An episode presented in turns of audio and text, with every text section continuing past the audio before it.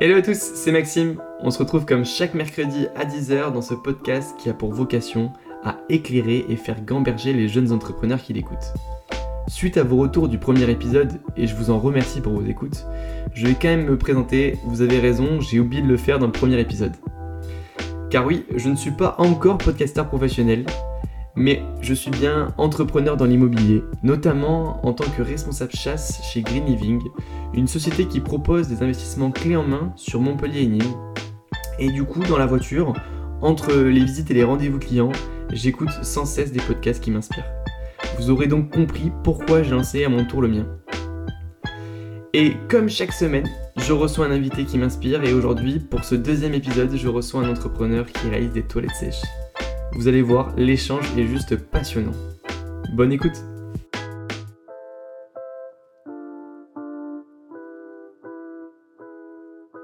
Ben, on se retrouve avec Thomas directement pour ce deuxième podcast. Un grand merci à toi d'avoir accepté euh, l'invitation. Est-ce que euh, pour commencer, tu peux te présenter, comme je l'ai dit à Laurine, comme euh, tu te présenterais à ta famille, à tes amis? Ben, Bonjour Maxime, merci pour l'invitation. la présentation, ben, Thomas Belvez, euh, mec de Montpellier, pour commencer. On n'est pas très loin aujourd'hui, on est, juste à côté. Et euh, du coup, euh, entrepreneur dans les toilettes sèches. En principe, là, ça lance la discussion parce qu'on ouais. a toujours des questions derrière. On se demande pourquoi, comment, etc. Mais écoute, on en reviendra dans une deuxième partie du podcast. En premier, on va parler vraiment de toi pour que les gens te, connaissent vraiment au mieux et que moi aussi, bah, je puisse apprendre un peu sur ce que, comment tu es devenu entrepreneur, etc. Pour revenir un peu du coup sur ton enfance, au niveau scolaire, dans quel cadre familial tu as, évolué? Est-ce que tu peux revenir sur cette partie-là de ta vie? Écoute, euh, un cadre scolaire euh, alors classique dans le sens où ça s'est euh, plutôt bien passé, milieu rural quand même. donc les particularités de, du monde rural dans, dans l'Aude, issu d'un petit patelin de 200 habitants. Donc c'est toujours particulier parce que tu as toujours énormément de... La scolarité est assez lourde en termes de trajet forcément. Donc euh, un peu long là-dessus, sinon après euh, ça va, tout s'est bien passé. Euh, les parents, eux, très peu de diplômes, enfin voire pas de diplôme d'ailleurs, mais ont toujours poussé, toujours poussé à faire, à faire les études.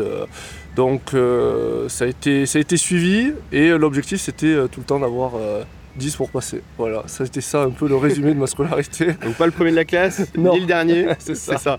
Au milieu pour pouvoir passer. Exactement. Bon, j'aime bien le principe. Donc tes parents, ils n'étaient pas du tout entrepreneurs hein? Ah pas du tout. Les deux sont ouvriers, donc euh, pas du tout, euh, pas du tout entrepreneurs. Euh, pas de connotation péjorative, tu vois, malgré le, monde ouvrier. Euh, c'était pas, euh, c'était pas mal vu d'être entrepreneur ou, de vouloir être chef d'entreprise. Il n'y avait rien de, mauvais euh, là-dedans de leur point de vue. Mais, mais c'est pas eux, effectivement, qui m'ont inculqué la fibre, la fibre entrepreneuriale, puisqu'ils connaissaient juste pas, quoi.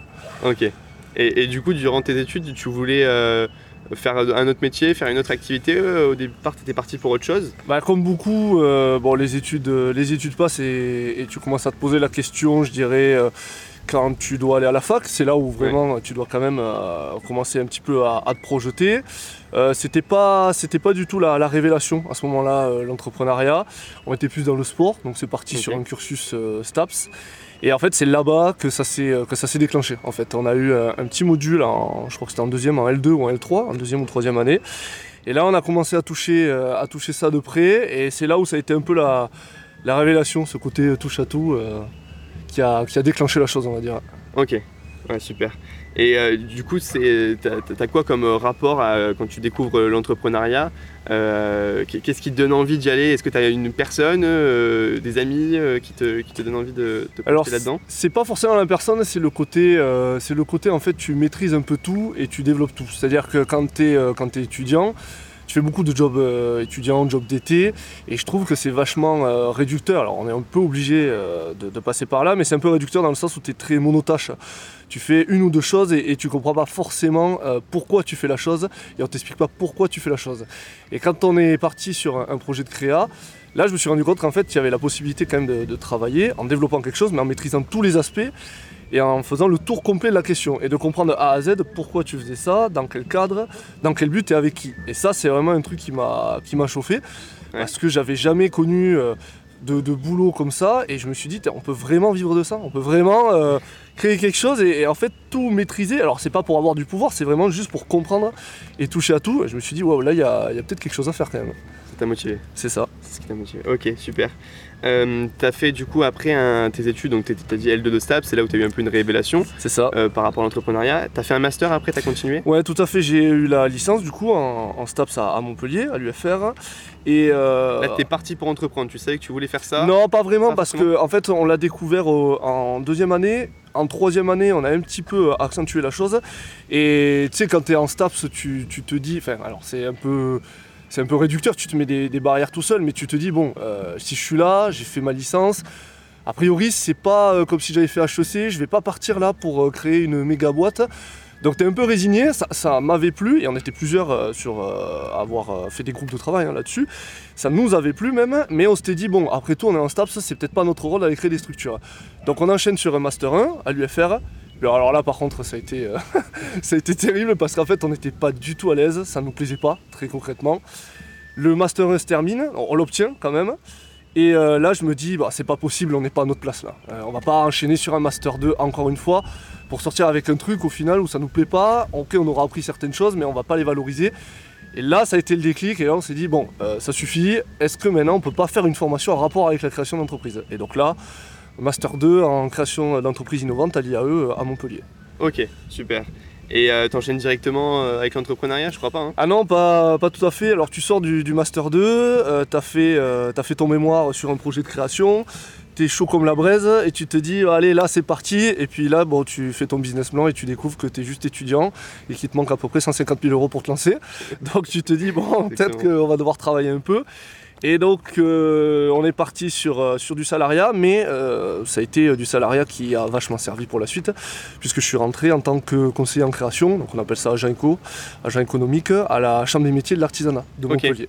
Donc c'est très formateur parce que durant le Master 2, tu étudies vraiment beaucoup de théories, euh, levée de fonds, euh, crowdfunding, entrée en bourse, cotation, euh, la gouvernance, donc des choses qui sont utiles dans l'entrepreneuriat, mais quand tu commences de zéro, c'est pas des choses qui vont te servir d'entrée de suite. Et d'avoir fait un an justement en, en, création, en conseiller en création à la Chambre des métiers, là tu accompagnes tous les artisans qui commencent, un électricien, un plombier, certains avec des plus gros projets, mais là tu pars d'entrée. Donc là tu pars d'entrée avec des petits financements, t'étudies les structures juridiques, le social, le fiscal, donc c'est vachement formateur.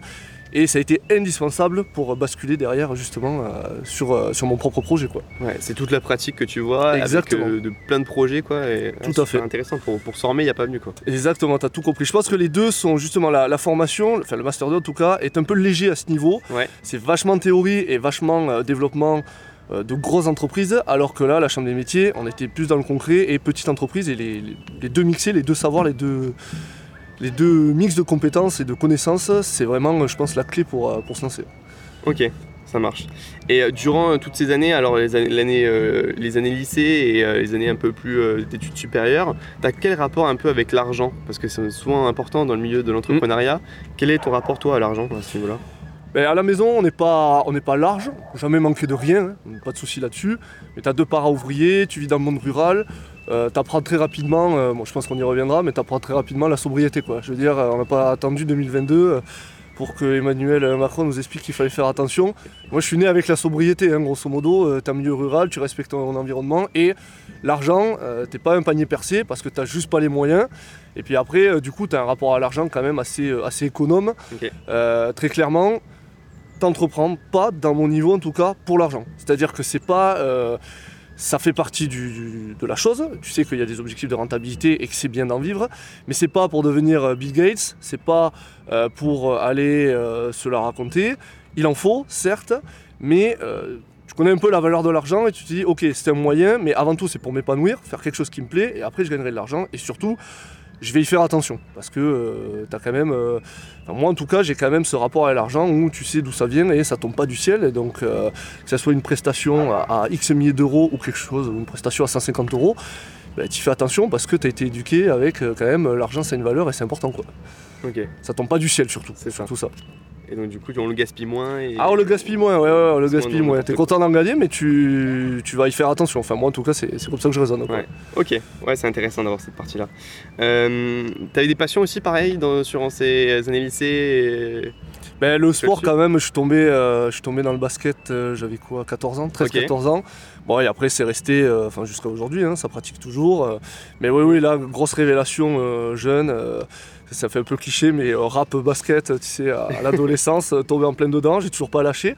Bah, c'est ça quand même, c'est bien parce que c'est quand même ça qui m'a amené, tu vois, une fine à l'entrepreneuriat, même si c'était pas le parcours classique, mais c'est, allez, on va dire, plonger dans le basket à ado tu fais, euh, tu fais euh, lycée, enfin collège-lycée, puis après euh, STAPS parce que par défaut tu te dis ce que j'aime le plus c'est le basket, et en STAPS tu découvres l'entrepreneuriat et c'est ça qui fait que. Alors je dis pas que c'est le basket qui mène à l'entrepreneuriat, mais en tout cas, moi, dans mon cas, c'est un, peu, un peu ça. Donc, euh, donc du coup, ouais, grosse passion euh, pour le, le, sport en général et surtout pour le, pour le basket. Tu continues le sport maintenant? Ouais, je joue là à Castelnau au basket. Ok. Donc, ouais, très important d'avoir ça. Bah, après, ça fait un peu cliché, mais comme tout entrepreneur, quand tu as la tête dans le guidon, euh, certaines périodes, 12 heures par jour, tu es content d'aller retrouver les copains du basket et surtout de te consacrer une heure et demie, deux heures à penser à rien d'autre. Alors ok, c'est pas de tout repos parce que c'est sûr que tu es mobilisé physiquement, mentalement, faut réfléchir. Mais en tout cas, pendant deux heures au moins, deux fois par semaine, tu penses pas au boulot, tu penses pas au travail, tu penses pas euh, à la gestion des mecs, aux soucis que ça peut amener. Euh, donc c'est indispensable. Enfin moi, dans mon cas, en tout cas, c'est indispensable. Ok. Bon bah écoute, ça me fait une transition toute trouvée pour te demander. Euh, quelle est la journée type pour Thomas chez Sud Toilette Sèche Alors la journée type, on va en avoir deux en fait selon la période. Donc comme, comme on avait pu en discuter avant l'enregistrement. Nous, on a quand même une forte saisonnalité vis-à-vis des locations, donc on reviendra sur ce que fait euh, Sud Toilette Sèche après. Mais euh, on a une grosse période durant l'été où on est vraiment à, fond euh, sur les locations. et donc on est très mobilisé sur toute l'Occitanie. Donc sur, sur cette période-là, on va dire que les journées, c'est préparer, préparer les locations. Donc en amont, moi de mon côté. Derrière, briefer les gars et dire où il faut aller quand et, euh, euh, j'allais dire mener à bien la mission. Ça reste de l'événementiel, donc toujours des imprévus, toujours des choses à gérer. Mais euh, sur celle-ci, ça va être vraiment allez, de la préparation, briefer, briefer les personnes. Moi aussi, hein, je participe aux, locations, donc se rendre sur site, faire la presta et faire la presta et rentrer. Alors c'est assez global, mais grosso modo, durant la saison, c'est ça. C'est ça. Et la partie commerciale, administrative, gérer le, gérer euh, le fond de l'entreprise, se fait durant les temps morts, donc euh, souvent la nuit, le soir, tard. Donc c'est la, période assez, euh, assez chargée. Et deuxième partie de l'année, là on se concentre un peu plus sur la vente que la location. Là c'est plus souple, là tu peux faire des horaires de bureau, donc travailler avec, euh, il y a une personne, on y reviendra, qui s'occupe que de la vente, travailler avec lui sur des horaires de bureau. Moi j'ai l'impression d'être en vacances dès que j'attaque cette période, alors que tu fais euh, du 35 heures par semaine à peu près, mais euh, pour moi c'est un peu les vacances. Par rapport à 60 heures Exactement, donc c'est très très appréciable. Et là on y arrive bientôt, donc je suis très content. Ouais, t'as fini le festival, t'as fini... Là on est en train de terminer effectivement la, grosse période de location, donc on va pouvoir reprendre un rythme un peu plus, un peu plus normal. Ouais. Bon génial, mais du coup on est, je sais pas combien de minutes de podcast, mais on n'a pas expliqué aux gens qu'est-ce que c'est qu'un toilette sèche. C'est vrai, c'est vrai, c'est vrai. Alors, les toilettes sèches en général, très simple, ce sont des toilettes en fait qui fonctionnent sans eau. Ça, c'est vraiment la caractéristique principale des toilettes sèches. C'est, tu l'as compris, hein, plusieurs avantages. Éviter de consommer de l'eau potable parce que les toilettes qu'on utilise à la maison ou autre part, ben, elles sont remplies d'eau potable. On s'en rend pas forcément compte, mais c'est le cas. Donc premier aspect, économiser l'eau potable, éviter de la retraiter, faire des économies pour la planète, pour le budget. A aussi une idée de collecte et de valorisation des matières. Le but c'est d'avoir le moins de déchets possible. Grâce aux toilettes sèches, on va pouvoir en fait récupérer les besoins, les matières, pour les valoriser par compostage. Donc le compostage, le même que celui qu'on connaît pour les biodéchets de la maison. C'est un peu plus long, mais c'est le même processus. Et derrière, ça va donner une matière qu'on peut appeler du fertilisant, qui va revenir dans les cultures, qu'on peut mettre dans les jardins, dans les fruitiers. Donc on a vraiment plusieurs objectifs avec les toilettes sèches. Au-delà de la préservation de la ressource qui est l'eau, ça va être aussi d'avoir le, le, cercle vertueux, enfin le plus vertueux possible avec le moins de déchets. Et après, dans les toilettes sèches, dans cette grande famille, on va retrouver plusieurs types de toilettes sèches au niveau du fonctionnement. On va en avoir avec des copeaux de bois, c'est celles les plus connues que peut-être tu as déjà testé en festival. On va en avoir avec des fosses qui se vidangent euh, toutes les X années. On va en avoir avec des vers de terre. Bon, celles-ci, les gens en principe, ils ne sont pas trop trop confiants. Et on va avoir celle à séparation. Bon, bref, il y a plusieurs possibilités au niveau du fonctionnement, mais en tout cas, la caractéristique commune et le fonctionnement premier d'une toilette sèche, c'est, comme son nom l'indique, une toilette qui fonctionne sans eau. Ok, super. Et euh, pour euh, faire à titre comparatif, un toilette euh, plus classique avec de l'eau, etc., ça consomme combien de, litres d'eau potable c'est une bonne question. Beaucoup, beaucoup. Les chasses d'eau les plus économes sur les toilettes, par exemple, à double, à double bouton, tu dois avoir lesquelles c'est, c'est pour les plus économes 4 à 5 litres. Pour les moins économes, alors là vraiment t'as pas de double bouton et c'est une toilette qui a 20 ou 30 ans, c'est jusqu'à 9 litres. Donc c'est énorme. Il faut, bien se rendre compte que à chaque fois qu'on fait un petit pipi, tu appuies sur un bouton, allez, on va être raisonnable, on va pas faire les alarmistes, on va pas dire 9, mais allez, on va dire 6 par exemple. À chaque fois que tu appuies sur un bouton, 6 litres d'eau potable qui s'en vont pour un petit pipi.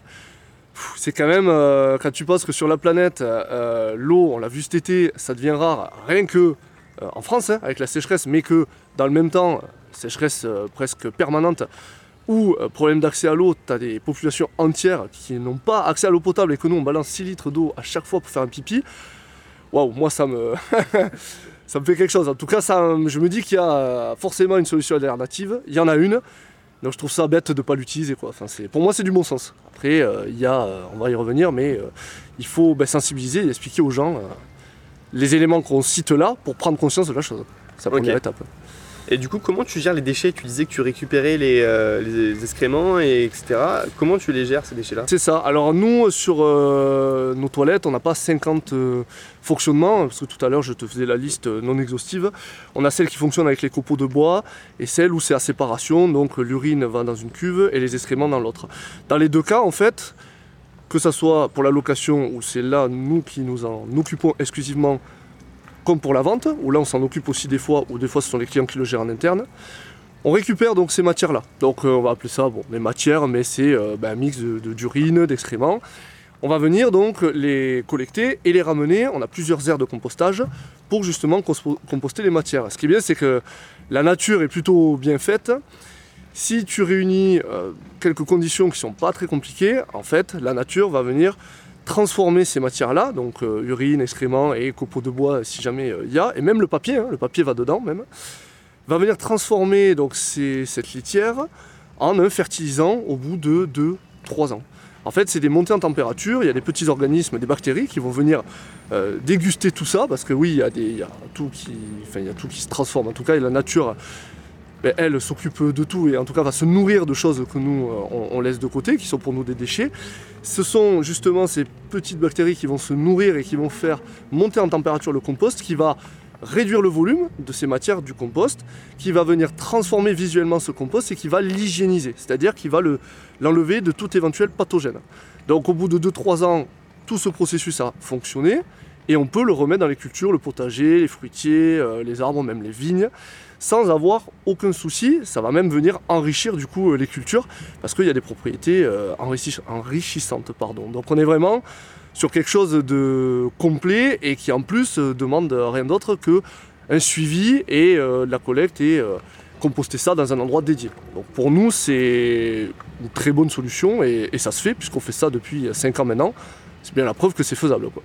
Ok. Et tu as tes propres euh, entrepôts de collecte, etc. Euh en fait, on a effectivement des lieux de dépôt, nous, pour la logistique, mais on a aussi euh, deux lieux, justement, dédiés au compostage des matières. Donc ces deux lieux-là, ils sont plutôt en milieu rural, c'est plus facile à gérer qu'en milieu urbain, puis c'est mieux aussi de l'avoir sur un sol. des odeurs qui... Alors justement, non, nous, le, but c'est de, de, respecter, de faire ça correctement. Si c'est fait correctement, il n'y a pas d'odeur, ça va venir se transformer naturellement. Pas d'odeur, pas d'épandage, on n'a pas de flux qui vient, euh, qui glisser au sol et qui vient finir dans des nappes ou, qui vont finir dans des cours d'eau. On maîtrise ça euh, correctement puisqu'il y a un maître composteur au sein de la structure et c'est son métier de, gérer ça. Mais quand c'est bien fait, vraiment, il faut rassurer les gens là-dessus, même pour un particulier, ça se fait très facilement. Et encore, nous, on parle de volume, euh, on fait des festivals, ce week-end on faisait un festival avec 3000 personnes. Donc on parle de volume énorme. Si ça se fait pour un ménage, un particulier, des particuliers, c'est un jeu d'enfant. Donc euh, c'est bien ça, un lieu dédié avec euh, des cellules, donc c'est-à-dire des, caisses en bois qui vont venir justement récupérer, collecter ces matières, plusieurs caisses, et on vient suivre l'évolution justement de, ce compost. Concrètement, c'est comme ça que ça se passe. Ok, génial. Et comment elle, était venue cette idée-là de, monter Sud Toilette Sèche et tout ce processus de compostage, etc. Alors, en fait, c'est faut rendre à César ce qui est à César. C'est pas mon idée en fait, c'est quand j'étais, on en a parlé tout à l'heure, en création d'entreprise. J'accompagnais euh, des porteurs de projets et on faisait de la formation. Et un jour, j'ai euh, un mec dans ma formation qui justement euh, fait de la location de toilettes sèches. Et en fait, moi je connaissais déjà les toilettes sèches, milieu rural, on en parlait tout à l'heure.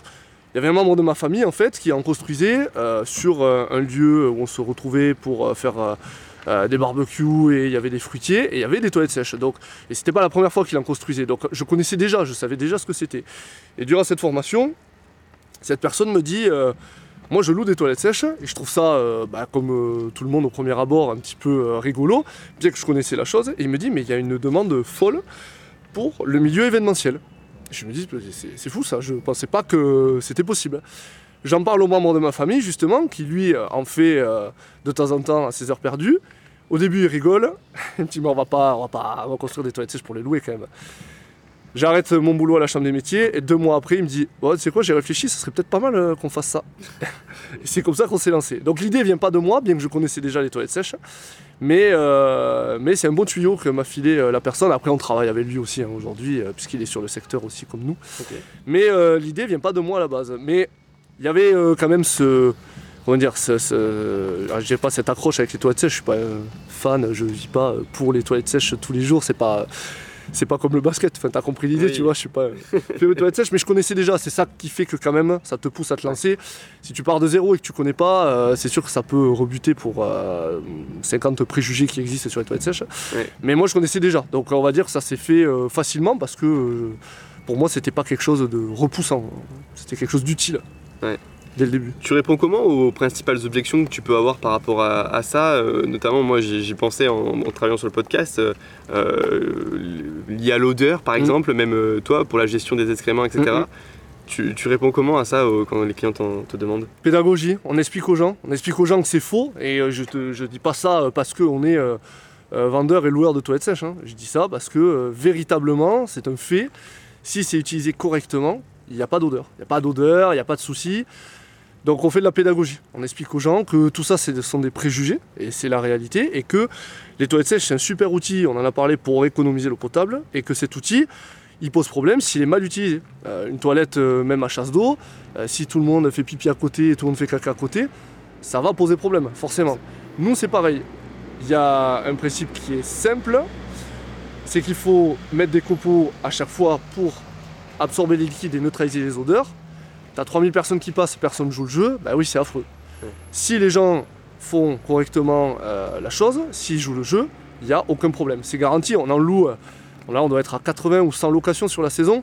Les clients ils nous appellent et on travaille euh, autant pour quelqu'un qui se marie, donc 150 personnes, que pour TF1 qui tourne Demain nous appartient à 7. Donc nous, je veux dire, c'est le les prestations, l'équipement qui parle pour lui. Euh, on en parle aux gens et on dit bah, essayez et vous verrez par vous-même. Donc tous les préjugés, on les déconstruit par pédagogie, en expliquant et en disant aux gens allez-y, testez, vous verrez. Il y a du boulot quand même, non? Il y a énormément de boulot. Il y a énormément de boulot parce que, encore les odeurs, c'est quelque chose que tu vas euh, facilement contrer. Il suffit euh, que sur un festival, et eh ouais, les gens viennent et disent Oh là là, c'est toi sèche. Je dis bah, Allez-y, allez-y, y a pas de souci. Ils y vont, ils ressortent, ils disent bah, En fait, ça sent le bois, ça sent pas. Donc c'est facile ça à contrer. Euh, les autres, a priori, ça peut aussi. C'est quand même sur la partie, il faut pas se mentir, collecte et valorisation des matières dont on parlait. Parce que là, là-dessus, nous, on est très transparent, notamment sur euh, le volet vente, parce que le volet location, c'est nous qui le gérons. Mais sur le volet vente, là, on est très transparent en disant c'est pas une forte contrainte, en tout cas pour nous, mais vous passez aux toilettes sèches, ça va faire partie du, job. On s'est habitué avec les toilettes à chasse d'eau à appuyer sur un bouton et que euh, tous nos besoins s'en aillent et qu'on s'en occupe pas. Ça part en station et, et c'est pas nous qui nous en occupons. Demain, tu passes aux toilettes sèches chez toi, on le dit aux gens, ça implique forcément de s'occuper à ce moment-là de ses besoins. C'est pas très contraignant, on l'a dit, il faut avoir un petit espace, composté, surtout pour un particulier, c'est rien du tout en volume. Mais là-dessus, on est très transparent, on dit oui, ça implique quand même ben, de vidanger, prendre un seau, le vider et le remettre. Ça se fait très simplement, sans mettre les mains dedans, avec les copeaux, on l'a dit, pas d'odeur, pas de souci, même visuellement, mais ça implique quand même de dépasser, on va dire, ce préjugé, cet a priori, et, de le faire. Donc on est très, très transparent vis-à-vis de ça, mais pour moi, c'est vraiment la seule allez, contrainte de changement d'habitude. Tout le reste, c'est juste parce que les gens ils ont une mauvaise expérience ou parce qu'ils ne connaissent pas. Ok. Et du coup, quand tu t'es lancé euh, dans, ça, dans cette activité-là, ta famille euh, t'a soutenu, tes amis, euh, qu'est-ce qu'ils en ont pensé? Alors la famille, oui, parce que je me suis lancé en fait avec un membre de ma famille, celui qui fabriquait justement déjà des, toilettes sèches. Qui connaissait aussi le principe. Et qui connaissait le principe et qui est aujourd'hui justement le maître composteur. Donc lui, c'est, il connaît tout ça et il n'y a aucun, il y avait aucun jeune a priori à la base. Alors là aujourd'hui encore moins. La famille a suivi parce que encore une fois, milieu rural égale on va dire, euh, une certaine affinité, même, euh, en fait, tu comprends l'idée, avec les toilettes sèches. Donc, il euh, n'y a personne de ma famille qui a trouvé ça totalement dénué de sens ou qui m'a dit mais c'est n'importe quoi. De ce côté-là, c'était assez unanime et alors logique peut-être pas, mais en tout cas pour eux c'était un business bon, déjà à, forte valeur ajoutée et qui avait un sens, mais qui était tout à fait, allez on va dire respectable, salé, mais tu comprends l'idée, respectable et, et, pas forcément fou. Par contre, au sein des amis, ouais, là, quand j'ai sorti que je me lançais des toilettes sèches, bon, là, ça a un peu rigolé, forcément. Surtout quand tu as encore tes copains de la fac en Master 2, tu travailles sur euh, l'entrée en bourse, de projets numériques, machin, et tu dis non, non, mais moi, je vais, euh, je vais louer des toilettes sèches, en fait. ouais, là, forcément, les gens, ils rigolent un peu. Bon, et après, c'est comme tout, hein, t'expliques, tu dis euh, à quoi ça sert, pourquoi c'est là, et quels sont tes clients, et en quoi c'est utile. Bah, les gens forcément ils te disent bah ouais en fait je comprends hein. bon, c'est toujours pareil pédagogie mais au début ça rigole et du coup ok ah, c'est ça, c'est ça. Hein. Et du coup, ça marche. Tu t'es formé comment sur euh, bah, toute la partie. Euh, alors, tu avais ton, un membre de ta famille qui, euh, qui, t'aidait sur ça aussi, mais toute la partie création d'un toilette sèche, optimiser la rentabilité, mm. j'imagine le, le produit qui soit attrayant aussi au niveau de design. comment tu t'es formé sur cet aspect-là? Moi, j'ai géré, c'est vrai que depuis la partie, le début, pardon, j'ai géré la partie euh, plutôt business, puisque euh, tu l'as compris, euh, enfin longues études, en tout cas, jusqu'en master 2, tu mets pas trop les mains dans les visseuses et les tournevis et les scies. Donc moi, j'ai géré la partie business, vraiment chiffres, machin.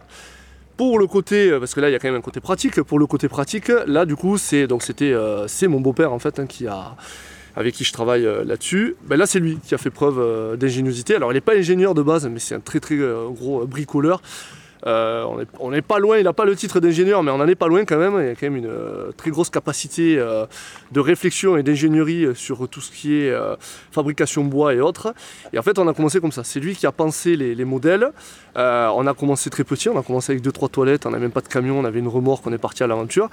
Bon, on s'est rendu compte que même si ça restait des toilettes sèches, il y avait de l'ingénierie à développer. Hein pour améliorer euh, le processus. Ben ouais, le montage parce qu'au début tu pars, t'as pas de camion, donc il faut des toilettes démontables, mais il faut pas qu'elles soient trop lourdes, faut pas qu'elles soient trop légères, faut qu'elles soient pas trop lourdes pour les déplacer facilement et pas trop légères pour pas qu'elles s'envolent s'il y a du vent. Il faut qu'elles soient facilement euh, démontables et montables facilement, pas trop longues non plus. Il faut qu'elles soient facilement nettoyables il faut qu'elle soit agréable pour les utilisateurs, il faut qu'elle soit neutre en termes de design, parce que si tu fais un truc trop tranché, ça va poser problème par exemple pour les mariages ou pour d'autres. Donc il a fallu réfléchir à pas mal de choses. Et là, j'avoue que euh, tout seul, euh, je m'en serais pas sorti. Heureusement qu'il y avait euh, donc mon beau-père à, ce moment-là, qui est toujours là, mais c'était indispensable. Aujourd'hui, ça a un peu changé parce qu'on a commencé par la location. Aujourd'hui, on fait la vente, donc c'est nous qui fabriquons tout. Et aujourd'hui, on a une personne qui est dédiée à ça, qui est un menuisier de formation. On, s'est spécialisé. Comme forcément, quand tu développes, après, tu arrives à spécialiser sur chaque poste. Mais au début, ça a été vraiment l'aventure et heureusement qu'il était là. Tout seul, j'aurais jamais pu euh, faire ça. Tu peux pas euh, faire 5 ans d'études, on va dire, sur le côté théorie et gérer l'aspect euh, business, forme juridique, sociale, fiscale et créa et en même temps savoir construire des toilettes sèches, enfin, tu, ou en tout cas construire des, structures bois, tu peux pas tout faire. Ou alors j'aurais commencé mais à 35 ans quoi. Ouais, c'est ça. tu peux pas tout faire, non, t'as as, raison sur, sur ça. Euh, tu as lancé cette activité, je crois, en 2017. C'est ça. Si, euh, si euh, je ne me trompe pas. Et à partir de quel moment, sur la création de cette activité, tu as commencé à être rentable, tu as pu embaucher d'autres personnes mm. et te développer? On a commencé donc 2017 tout petit. On a, on a, fait, on a fait le job, c'était sympa, on ne s'attendait pas à autant de demandes d'entrée. 2017, 2018, 2019, ça se développe euh, petit à petit. Alors après. Tu développes comment aussi euh, d'un point de vue euh, acquisition client, tu, du bouche à oreille Ouais, alors on a de suite quand même fait les choses correctement. Aujourd'hui c'est le basique, mais chez les loueurs de toilettes sèches ça l'était pas. De suite site internet, première, premier canal d'acquisition, forcément. C'est sûr c'est le BABA, mais dans les loueurs de toilettes c'est pas le BABA, donc premier site internet. Les réseaux au début oubliés, mais les premières années ça a très, bien marché bouche à oreille et visibilité sur, sur Internet. après, c'est plus facile d'être vite référencé, d'avoir un bon SEO quand sur, par exemple, l'héros, tu as deux acteurs que demain tu ouvres un kebab, hein, forcément, euh, c'est plus facile. Donc on a fait ce qu'il fallait, bon référencement, bon bouche à oreille, milieu d'événementiel oblige, euh, forcément euh, ça communique entre les organisateurs, donc ça ça marche plutôt bien.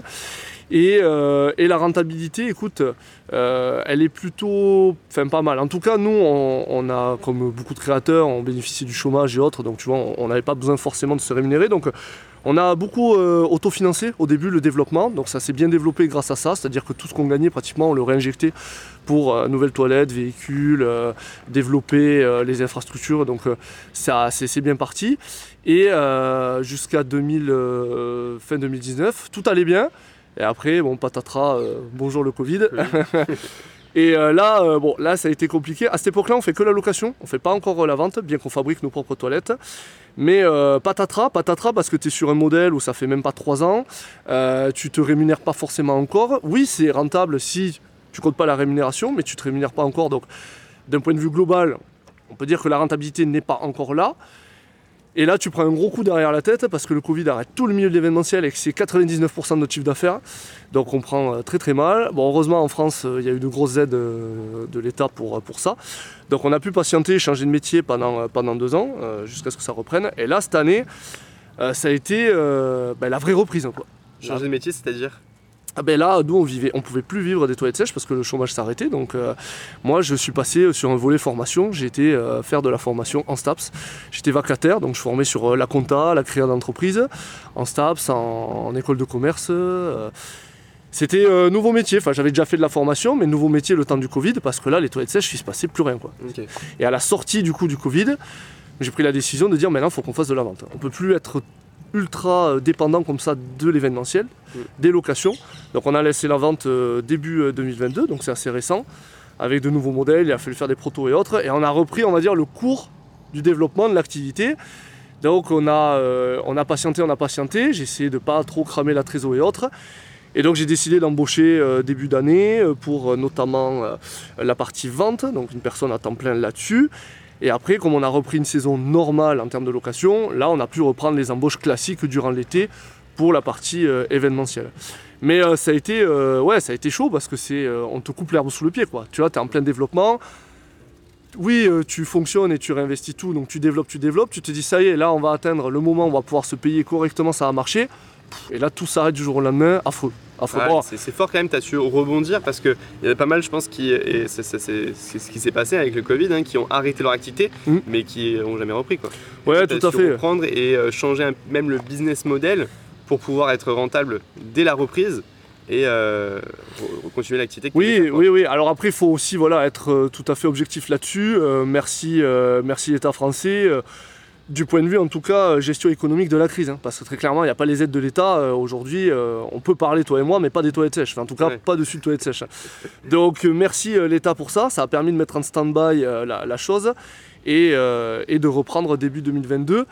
Et là, normalement, on devrait pouvoir arriver maintenant, oui, à, se rémunérer correctement, plus, plus faire tourner la boîte. Normalement, c'est l'objectif cette année d'y arriver. Normalement, ça devrait le faire. Ok, super. Pour revenir du coup sur les, toilettes sèches, euh, tu m'as dit que tes clients c'était enfin, principalement l'événementiel en location. Par rapport à la vente, c'est qui tes clients? Alors on va retrouver euh, un peu la, pluralité de clients se retrouve autant sur la loc que sur la vente. Par contre, en termes de répartition, euh, pour l'instant, on a quand même des, grosses tendances. Par exemple, sur la location, si on devait faire euh, diviser par 3, à parts égales, honnêtement, on a euh, tout ce qui va être segment particulier pour baptême, anniversaire, euh, mariage. On va avoir un deuxième, un deuxième tiers qui va être tout ce qui est commune, collectivité, administration. et troisième tiers, on va retrouver tout ce qui est structure privée.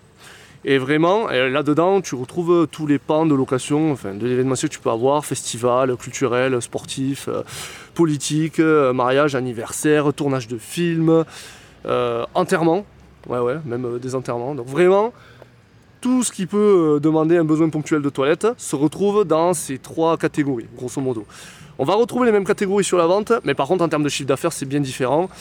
nous la vente, comme tu l'as compris, on n'a pas pour l'instant le volume de location parce qu'on a commencé en début d'année et que on en parlait tout à l'heure, il n'y a, pas le même engagement, c'est quand même pas le même procédé d'achat. Hein. Tu achètes tes toilettes, c'est pas la même chose que la location. Là, ça veut dire qu'il va falloir t'impliquer dedans. On avait dit la collecte des matières, donc, euh, des matières, la valorisation. Donc c'est différent. Donc pour l'instant, on a beaucoup de travail encore par rapport aux locations là-dessus. Mais au niveau euh, des ventes qu'on effectue jusqu'à présent, euh, très peu de particuliers parce que pour l'instant, on n'arrive pas à eh bien, casser tous ces préjugés. On a du boulot là-dessus à faire. Il ne faut pas dire oui, c'est les gens. Non, non, c'est à nous. C'est à nous de montrer aux particuliers que, que ça se fait de prendre des toilettes sèches à la maison. Donc on a beaucoup de travail. Pour l'instant, c'est surtout des entreprises et des collectivités.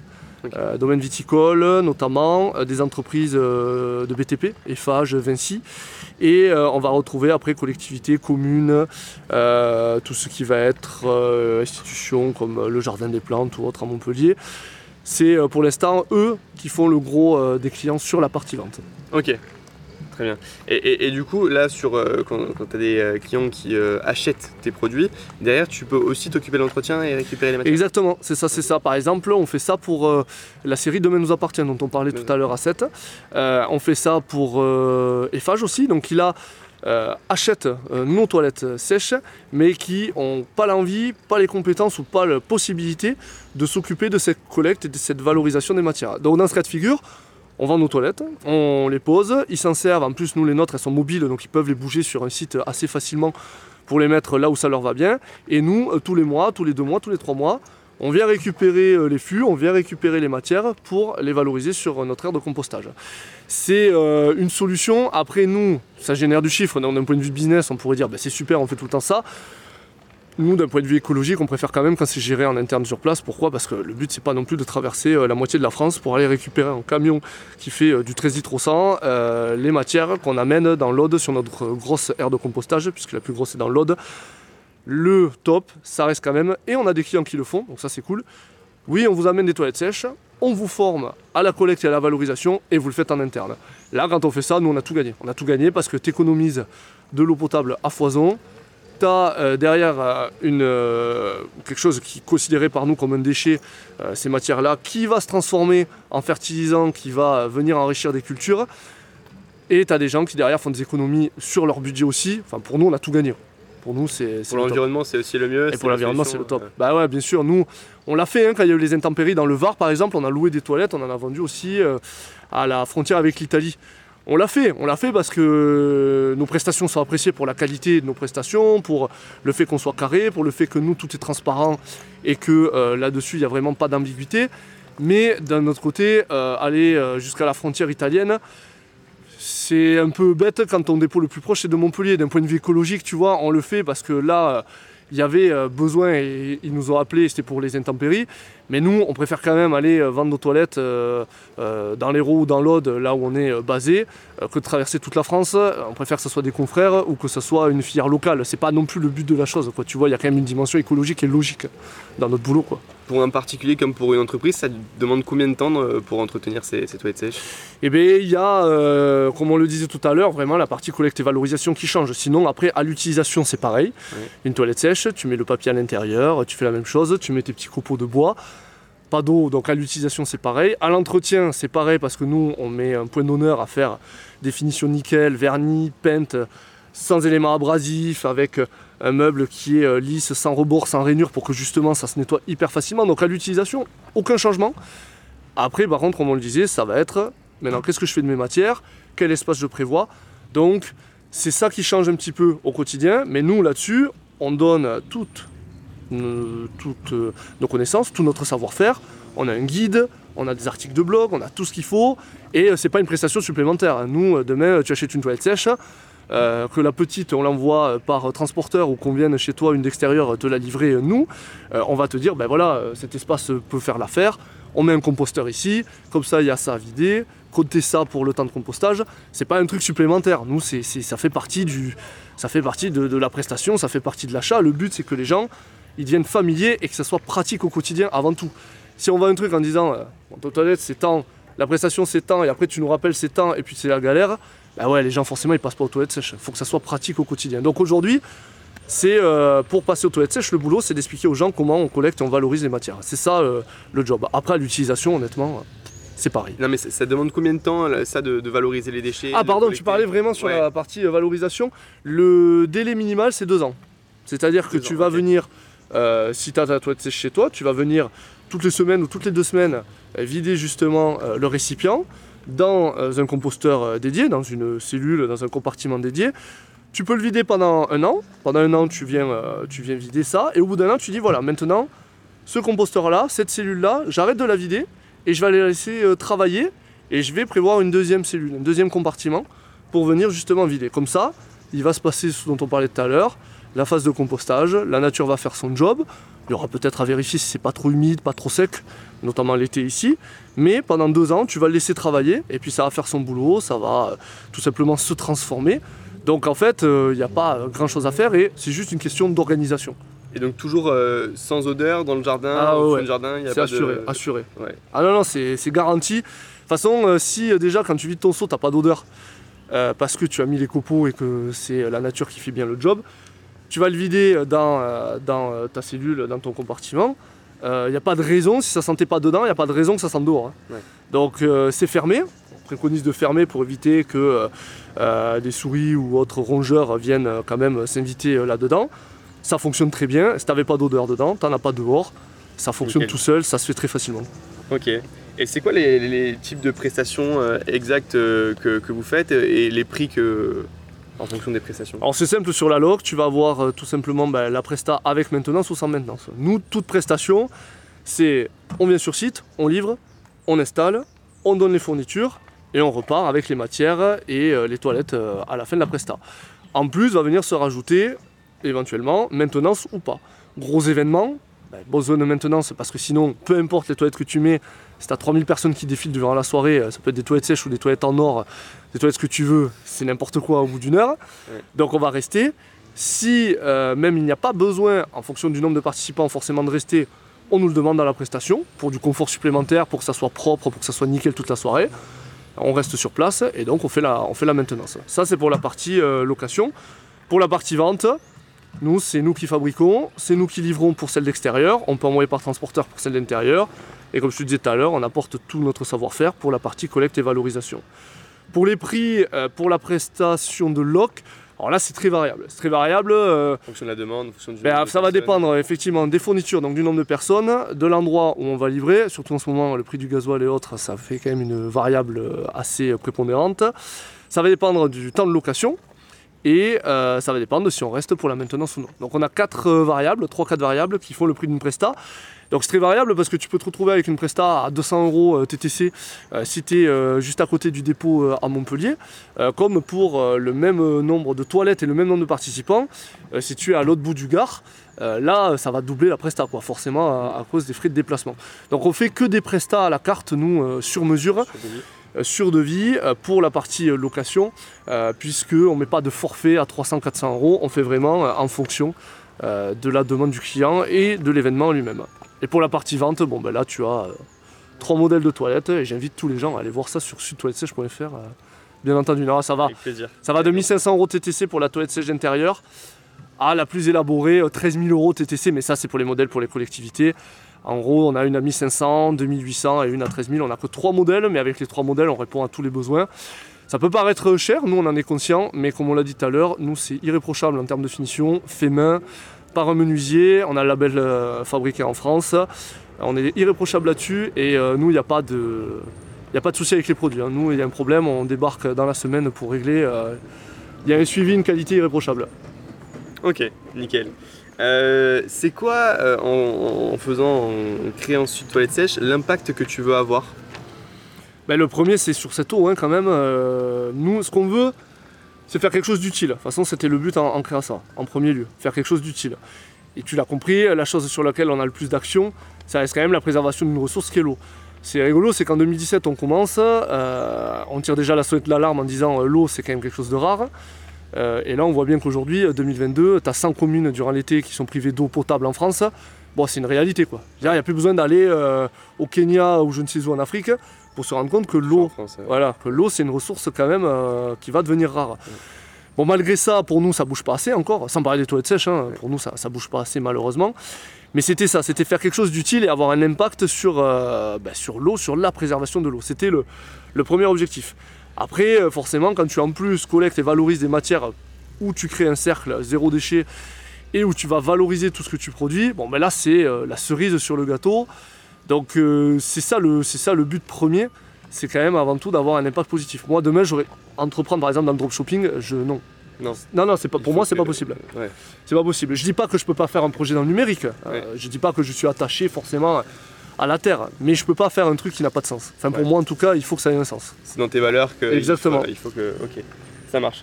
Euh, un, point un peu plus négatif, mais c'est toujours intéressant. Il y, a, des fois des, anecdotes intéressantes. Est-ce qu'il y a des fois où ça s'est mal passé des clients et euh, du coup tu en ressors euh, des, des, choses positives où tu as amélioré les processus Ouais, complètement. Ben, sur la partie vente, pour l'instant, il n'y a pas eu trop, il a pas eu de soucis parce qu'on n'a pas un volume énorme. C'est quoi la répartition juste avant de le, pourcentage de vente par rapport au pourcentage oh, Là, c'est 90-10. Hein. Ah ouais, ouais, on est vraiment à 90% du chiffre d'affaires global location et 10% la vente. Ouais, pour l'instant, on est au prémices de la vente, hein, vraiment. Hein. C'est un démarrage parce que la location nous a absorbé toute la saison là en plus, donc difficile de s'en occuper. Et comme notre cœur de métier c'est la location, pour l'instant on est surtout référencé comme loueur. Au niveau des locations, par contre, ouais, des mauvaises surprises, on en a eu. Quand tu commences au début, euh, tu pars, tu fais pas de conditions générales de, location, euh, tu te pointes, euh, tu arrives sur site, bonjour, il pleut, du coup on annule. Ah oui, mais moi je suis venu. Ben ouais, mais il pleut, on va pas faire l'événement. Ah, ben super. Donc tu te blindes après, tu fais des conditions générales, euh, annulation temps de temps, euh, machin, tu fais en sorte que ça froisse pas trop le client, mais que toi tu perds pas d'argent non plus. Ça. Euh, tu te plantes aussi sur la logistique. Au début, on fait de l'événementiel, ok, mais c'est ben moi ça m'arrange de venir à 16h et t'es pas prévu sur le planning et là tu arrives et tu peux pas installer, l'événementiel il commence, enfin l'événement commence et toi tu es toujours en train d'attendre. Donc là tu apprends aussi, tu apprends aussi que faut définir des créneaux horaires et que des fois tu as des gens en face non plus qui maîtrisent pas trop. Donc il faut leur dire nous on arrive à telle heure parce qu'on veut pas se retrouver bloqué par tout le monde. Tu apprends euh, l'événementiel, je pense que c'est un des, un des secteurs où euh, tu dois apprendre le plus parce qu'alors là tu es, soumis à de l'imprévu non-stop. Et quand tu débarques là-dedans et que tu n'as pas l'habitude et que tu fais des toilettes sèches, c'est folklore. Hein. Au début, c'est vraiment. Euh, c'est vraiment un truc de fou. Après, au niveau des clients, on va dire que ça s'est mal passé intrinsèquement au niveau des clients. Quand même pas trop, parce que nous, on est vachement exigeants. Nos prix sont en rapport avec ça. On n'est pas les moins chers, on le sait. Mais on est hyper exigeants, nous, sur nos prestations. C'est nickel tout le temps, c'est carré sur tout ce qu'on fait. Donc les clients en face, quand ils nous appellent, équipés pour ça, ils savent que ça va être carré. Donc c'est quand même rare que ça se passe mal avec le client. Ça va être plus lié à des contraintes liées à l'événementiel en fait, plus qu'avec les clients. Ok, nickel. Euh, j'ai vu que tu n'étais pas tout seul sur cette activité. Vous avez recruté une personne en, vente. Euh, tu parlais donc de ton beau-père euh, qui mm. était maître composteur. C'est ça. Est-ce que vous êtes, il y a d'autres personnes dans, l'activité Il y a du coup la personne. Ouais, ouais, il y a la personne qui s'occupe. Alors, on a des personnes qui sont salariées, on a des personnes qui sont à leur compte, qui ont leur propre structure. Mais pour moi, c'est pas le, on va dire que c'est pas le lien contractuel, on va dire, qui fait. J'ai 4-5 personnes indispensables au, au projet à la structure. Ils sont pas là. Sur Toilette Sèche, je peux pas tourner normalement. Donc on a euh, mettre un composteur, on a euh, celui qui fabrique les toilettes, on a euh, Ryan qui s'occupe de la vente, on a Thibaut qui s'occupe de tout ce qui est site internet, référencement SEO, et on va avoir Thomas, donc moi-même, qui fait tourner la boutique. Et tout ça, c'est du fixe.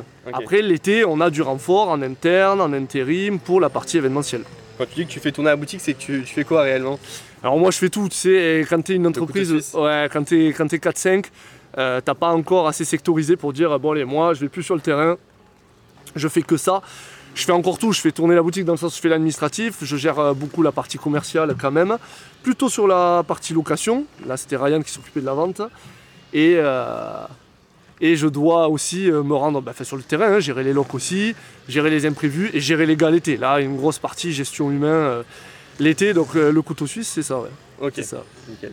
Et est-ce qu'il y a des difficultés à développer un projet comme Sud Toilette Sèche? Quand tu es dans un domaine très niché Tu disais que ben, vous étiez deux par exemple sur le secteur de l'héros. Mhm. Ouais, c'est pas évident parce que pour plusieurs raisons.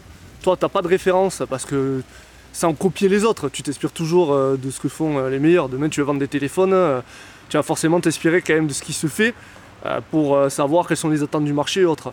Là, tu as, un marché très très petit, donc tu n'as pas de référence. Et là où ça a posé vraiment problème, par contre, c'est que comme toi, déjà, tu n'en as pas en tant qu'acteur, les clients en face n'en ont pas aussi. Au début, quand tu veux faire ta, ta politique tarifaire, tu n'as aucune idée de quels sont les prix du marché parce qu'il n'y en a pratiquement pas. Donc c'est vraiment pas évident, mais on a quand même euh, un atout là-dessus, c'est la contrepartie d'avoir un, marché un peu de niche. C'est qu'il y a par exemple une autre entreprise à Montpellier qui fait ça, mais que sur la partie vente. Et en fait, on a accroché direct. On a accroché direct, on s'est rencontré directement parce qu'aujourd'hui, euh, on est trop peu sur la France pour se mettre des bâtons dans les roues. Donc on fait même une fois que rencontré, euh, que j'ai rencontré le gérant, il m'a montré et on a adhéré direct. On a même un réseau national en fait. Et on est une trentaine d'acteurs sur toute la France. Alors c'est pas, c'est beaucoup pour des toilettes sèches parce que c'est vrai qu'au final on se dit 30 c'est beaucoup, mais au réseau, au niveau national, 30 c'est pas beaucoup. Euh, donc euh, ce qui est bien, voilà, il y a de la place et on se redonne en fonction des territoires les prestations qu'on peut pas faire et surtout on échange sur les bonnes pratiques. C'est-à-dire que vraiment on échange sur qu'est-ce qu'il faut faire, qu'est-ce qu'il faut pas faire, qu'est-ce qu'on peut améliorer, euh, qu'est-ce que fait l'un euh, dont l'autre peut s'inspirer. Donc c'est vraiment pas mal. Mais du coup, tu as des avantages, des inconvénients. Euh, pareil, sur un marché saturé, un marché de niche, tu as à chaque fois des avantages et des inconvénients. comment tu travailles ton, acquisition client Aujourd'hui, pour la partie location, ça marche, enfin j'allais dire tout seul, c'est un bien grand mot parce que ça se fait jamais tout seul, mais on a bien bossé en amont, comme on le disait depuis le début, sur le site qui est bien référencé. On est bien installé dans le milieu de l'événementiel, en tout cas euh, Héros, euh, Gare Aude et un peu PO quand même. Et on va maintenant jusqu'à Marseille des fois. Donc on est bien installé sur le secteur de l'événementiel. Donc ça, ça, marche plutôt bien, enfin tout seul. Après, il y a les basiques, hein, alimenter les réseaux, euh, être visible, alimenter la partie blog, mais on va dire que c'est le, voilà, le socle de base. Euh, par contre, sur la partie vente, on qui s'occupe de ça euh, Ouais, euh, on est deux et avec Ryan qui s'occupe de la partie vente. On fait tous les deux, on fait tous les deux ça. c'était, c'était surtout lui parce que j'avais pas trop le temps, mais en principe c'est moi et, Ryan effectivement, ouais. Et pour la partie vente, par contre, là, on a besoin de. Ce socle de base ne suffit pas, en tout cas pour l'instant. Donc, on a besoin d'accélérer la chose. le blog est né pour ça d'ailleurs, pour casser ce dont on parlait tout à l'heure, les préjugés sur les toilettes sèches. Et on a dû accentuer les réseaux. Par exemple, on faisait que Facebook. Euh, et euh, LinkedIn tout petit peu. Ben moi, on a, je me suis mis à fond sur LinkedIn pour euh, devenir un peu voilà, la, référence des toilettes sèches. Et Ryan gère Instagram, Twitter pour qu'on soit visible. Mais pour qu'on soit visible, pas que pour euh, toilettes sèches, pour montrer que les toilettes sèches, ça existe, et ça se fait au quotidien, et que ça fonctionne. Mais c'est indispensable parce qu'on a vraiment beaucoup de travail hein, pour changer les mentalités, on le disait tout à l'heure. Mm. J'ai vu que tu étais très très actif sur LinkedIn. Ouais. Est-ce que tu t'es formé un petit peu? Tu as fait comme ça comme tu le sentais euh Ben écoute, euh, ouais, un peu. alors je me suis pas formé, je l'ai fait comme ça. Euh. en fait, j'ai un, copain de, la fac qui, qui bosse à Montpellier là, dans, une, boîte qui fait de la vidéo. Et il m'a dit, tu sais, LinkedIn, c'est quand même un outil puissant pour, bah, pour échanger, pour faire de l'acquisition client et autres. Et moi, j'avais totalement sous-estimé la chose. Et il m'a dit, tu devrais tester d'être un peu actif, d'interagir. Bon, et après, une fois que tu t'y mets et que tu vois effectivement qu'il y a de l'interaction, ça réagit, bon, bah, tu te prends au jeu et tu y vas. Mais euh, c'est chronophage. Hein. Bon, je t'apprends rien, mais mm. c'est. Euh, l'été, quand tu tournes à 70 heures par semaine, euh, ouvrir LinkedIn, bon, c'est un peu compliqué. Mais ouais, j'essaie de, j'essaie de jouer le jeu. Après, j'essaie de jouer le jeu. ça rend service à tout le monde. Ça rend service aux gens avec qui tu interagis. Nous, ça rend service, ça crée de la visibilité. C'est un bon. Je trouve que c'est un bon deal. C'est, pas mal. C'est pas mal.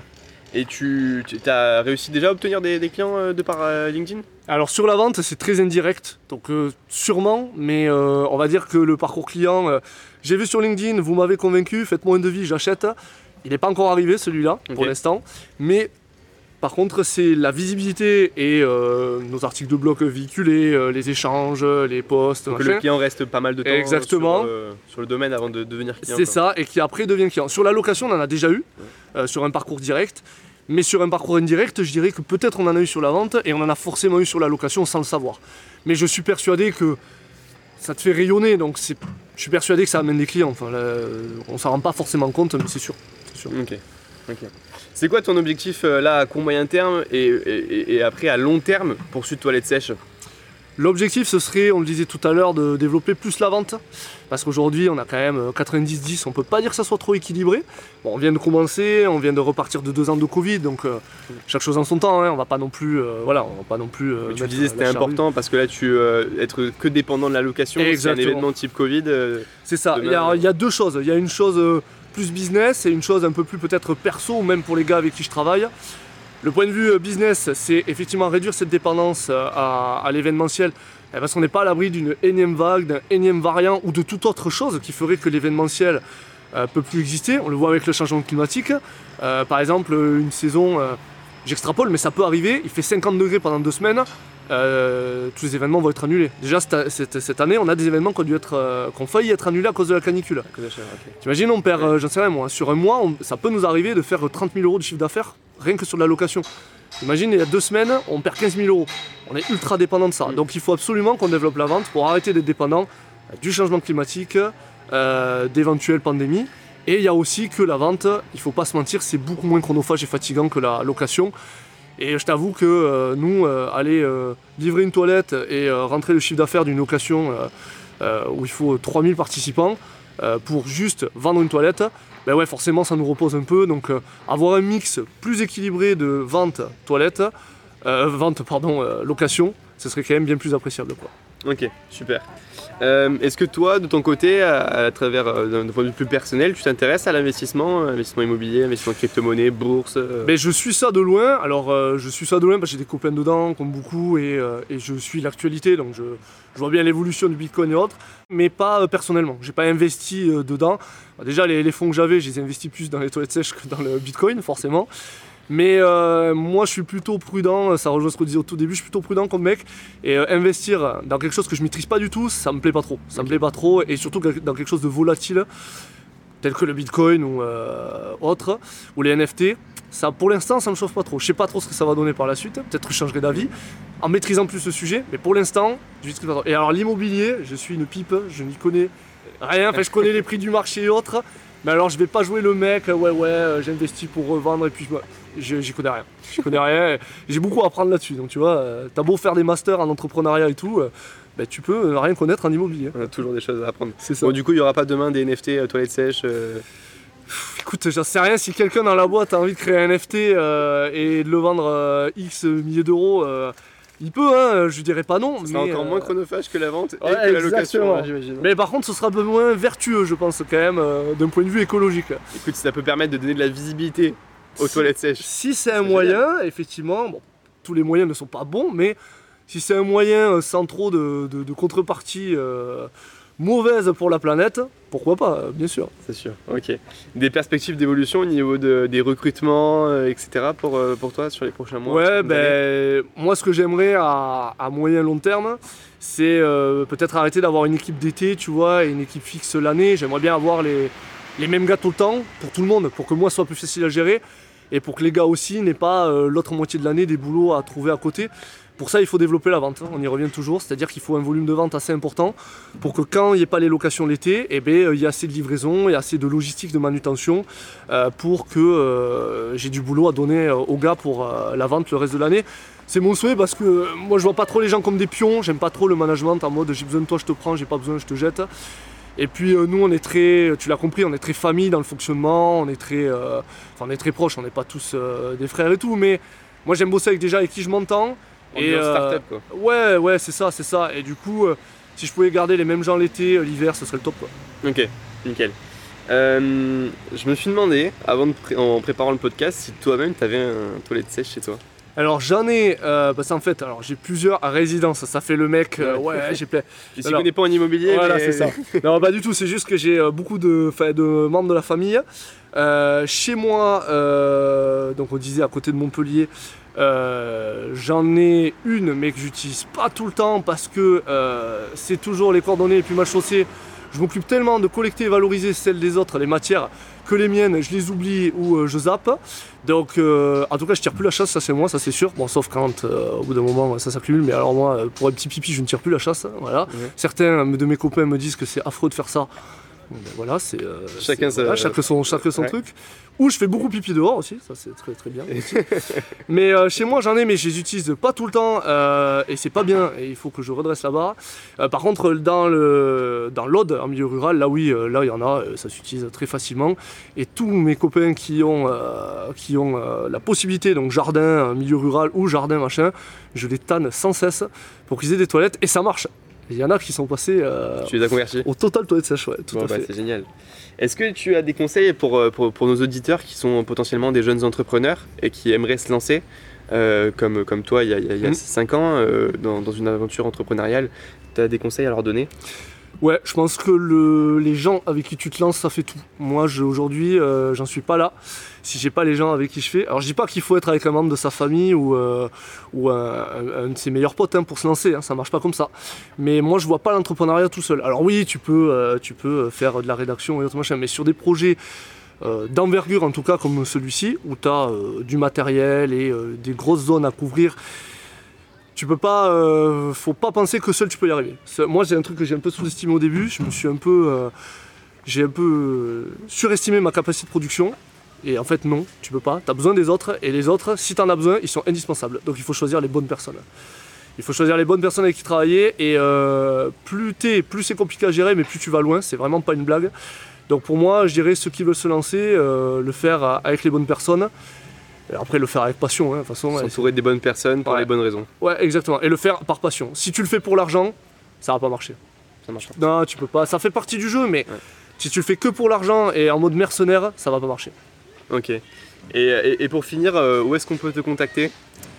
Alors, pour acheter des toilettes ou pour. pour, pour échanger, pour acheter des toilettes, pour tout Alors, pour tout, euh, pour tout sur LinkedIn, Thomas Belvez, simple. Ouais. Euh, toujours là pour répondre aux questions, que ce soit l'entrepreneuriat ou pour euh, les toilettes sèches. Et après, sinon, euh, sur toilettesèches.fr. hein. Allez, super. Merci Thomas. Ben, avec plaisir, merci à toi, Maxime. Je vous remercie d'avoir écouté Jeune Entrepreneur jusqu'à la fin. Si le podcast vous a plu et que vous voulez le soutenir, n'hésitez pas à le partager à la personne à qui vous avez pensé en l'écoutant. Et surtout à mettre 5 étoiles, ça me ferait extrêmement plaisir. On se retrouve la semaine prochaine, même heure, même endroit. Salut